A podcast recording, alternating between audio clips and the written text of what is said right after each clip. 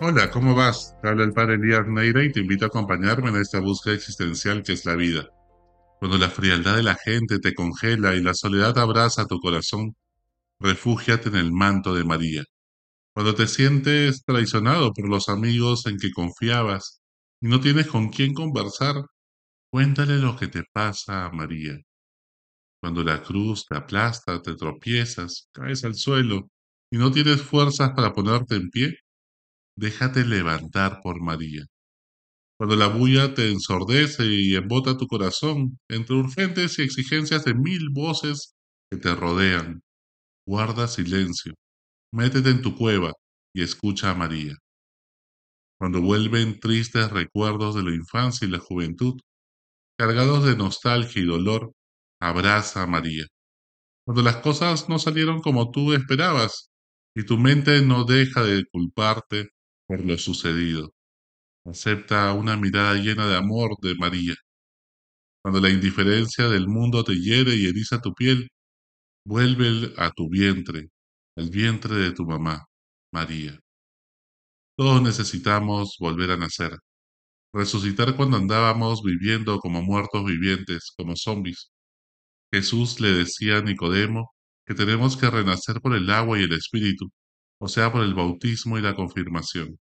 Vivimos entre el agua y el fuego, el agua de la contemplación en el interior del corazón y el fuego de la acción que motiva a las manos a construir la ciudad de Dios en el mundo de los hombres.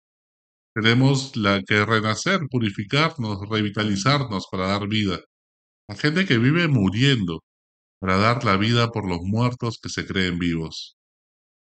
Sin embargo, nadie renace si no muere a su propio ego, sus caprichos, a su reputación y da en ofrenda su propio prestigio personal ante los demás. Se trata de desapegarse de los bienes materiales para usarlos en vez de vivir para cuidarlos. Se trata de ejercer liderazgo para ponerse al servicio de un propósito trascendente, en beneficio del bien común. No ansiar el poder para buscar nuestros propios intereses. Por eso, después de recibir esos golpes en la vida que nos matan, necesitamos volver al vientre de nuestra mamá, para que nos vuelva a dar a luz, nos ilumine y por esa luz releer todo lo que pasó, pues Dios puede convertir nuestro drama en una historia épica, nuestras derrotas en victorias heroicas, pues en nuestra vulnerabilidad se manifiesta la gloria de Dios y su amor. Jesús, cuando cae por primera vez cargando la cruz, sale corriendo la Virgen María a auxiliarlo. Cae bajo el peso de su cuerpo y su cruz, y cobra fuerzas para levantarse y sobreponerse, volviendo al lugar donde aprendió a amar gratis, su mamá María. El profeta Elías, cuando perseguido por las tropas de su enemigo, el rey Ahab, ya no puede más y se abandona a morir en el desierto. Un ángel le da pan y vino para que come y beba, recupere sus fuerzas y se refugia en una cueva del monte Oreb, donde purificará su imagen de Dios y se experimentará amado. Luego, renovado, terminará de cumplir su misión y enseñar a Eliseo su discípulo. El profeta Jonás, cuando se sentía frustrado ante una misión que no quería aceptar, es tragado por una ballena tres días y tres noches, o sea, vuelve a lo profundo de su interior, entra en el pozo más profundo de su corazón, entra en contacto con su primer amor y se hace cargo de su misión. Nelson Mandela era un guerrillero frustrado con cadena perpetua en una cárcel de Sudáfrica, sin futuro y demasiado pasado, cargando las culpas de tantas cosas que había hecho. Después de 27 años en la cárcel, donde se encontró en el silencio consigo mismo, salió hecho un hombre nuevo. Él fue capaz de reconciliarse para entregar su corazón, integrarlo y de esa manera también integrar a un país dividido por el racismo y la discriminación. Si estás golpeado por la vida, vuelve a María, vuelve a tu madre, vuelve a tu primer amor, vuelve a donde aprendiste a ser amado gratis. sin esperar nada a cambio.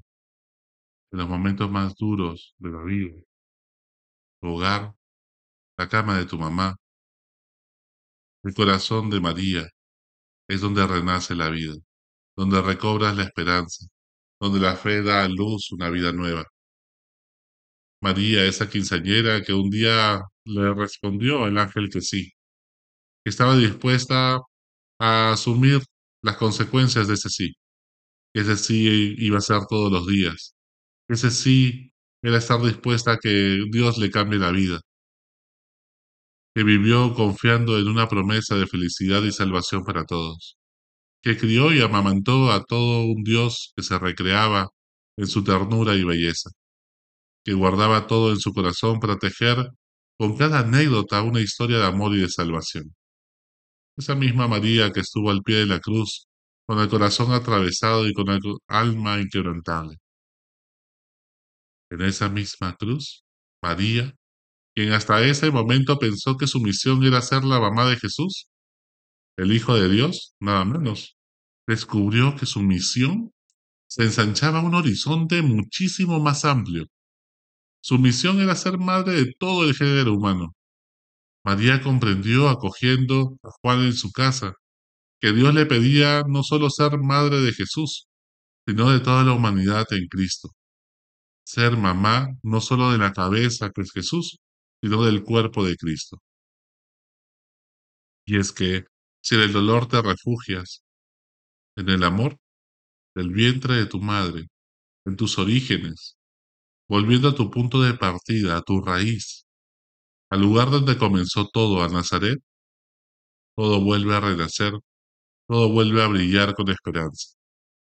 El ser humano no se olvida de su Nazaret, de dónde viene, también se pierde y ya no sabe a dónde va cuando se olvida de ello.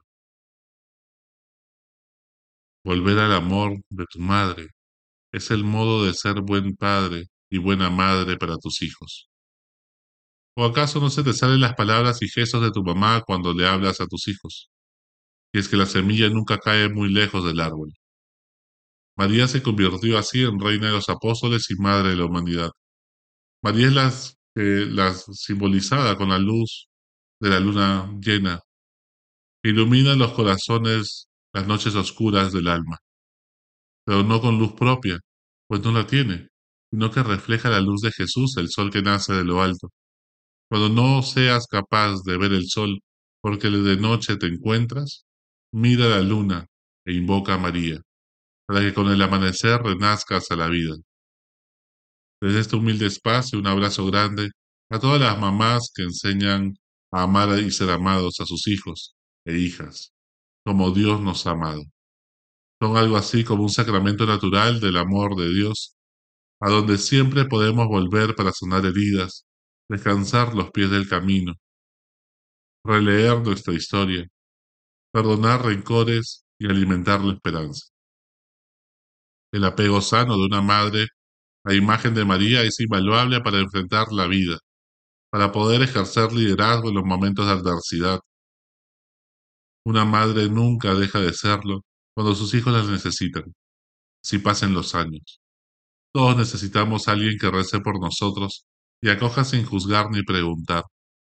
Gracias por ello a todas las mamás del mundo, a las mamás del Perú y especialmente la mía. Hasta la próxima. Sigue buscando que Él te encontrará.